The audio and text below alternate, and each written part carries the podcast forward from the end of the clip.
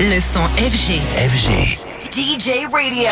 Salut Anthony, de retour avec nous en, en studio. Alors, on va faire un point avec toi ce matin sur cette euh, fameuse et grosse grève hein, des scénaristes et des acteurs à Hollywood. Et une grève qui dure, qui s'enlise même, et on se demande clairement comment cela peut durer aussi longtemps. Cela fait maintenant 4 mois que les scénaristes ont cessé de travailler et le mouvement a rapidement été rejoint par de nombreux acteurs et actrices, ce qui évidemment a donné encore plus de poids et d'écho à cette grève sans précédent à Hollywood, mais a priori pas suffisamment pour le moment pour faire céder les principaux studios de production et plateformes. Au cœur de ce conflit, il y a d'abord les scénaristes, indispensables tout simplement à la création de ces productions. Ils réclament des hausses de rémunération face à l'explosion notamment des plateformes de streaming qui ont modifié, il est vrai, les rythmes de production et également la réutilisation de leurs œuvres. Ils ont rapidement été rejoints par les acteurs qui, eux, réclament également de réelles mesures face au développement de l'intelligence artificielle.